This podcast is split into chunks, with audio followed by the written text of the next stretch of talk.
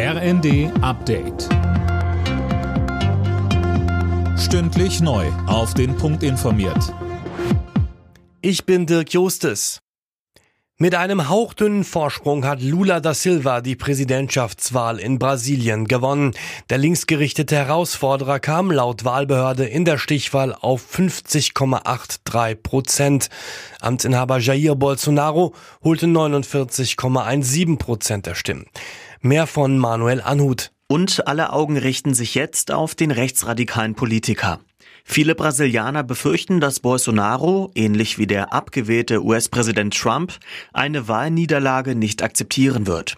Regelmäßig bezweifelt er die Zuverlässigkeit von Brasiliens elektronischen Wahlmaschinen. Beweise legte er dafür allerdings nicht vor. Der Wahlkampf war mit äußerst harten Bandagen geführt worden. Außenministerin Baerbock kritisiert, dass Russland das Abkommen über die Ausfuhr von ukrainischem Getreide über das Schwarze Meer gestoppt hat. Millionen Menschen auf der Welt hungern und Russland riskiert erneut die Sicherheit von Getreideschiffen, so Baerbock. Weiter sagte sie im ersten. Die Vereinten Nationen hatten dann zum Glück gemeinsam mit uns allen erreicht, dass die Getreidepreise durch die Lieferungen, die in den letzten Wochen und Monaten stattgefunden haben, endlich wieder gefallen sind.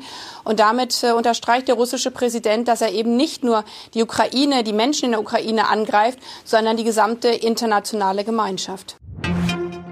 Die AKW-Laufzeitverlängerung wurde offenbar nicht ergebnisoffen geprüft. Wie Recherchen des Magazins Cicero und der Welt am Sonntag zeigen, haben die Grünminister Habeck und Lemke die Empfehlungen der eigenen Fachleute ignoriert, die ein enormes CO2-Einsparpotenzial sahen. In der Fußball-Bundesliga hat Union Berlin die Tabellenspitze zurückerobert. Die Berliner erkämpften sich ein 2 zu 1 zu Hause gegen Mönchengladbach. Erst am Ende der Nachspielzeit kam der Siegtreffer. Tabellenschlusslicht Schalke 04 hat die nächste Pleite kassiert. 0 zu 2 hieß es gegen Freiburg. Hoffenheim und Köln trennten sich 1 zu 1. Alle Nachrichten auf rnd.de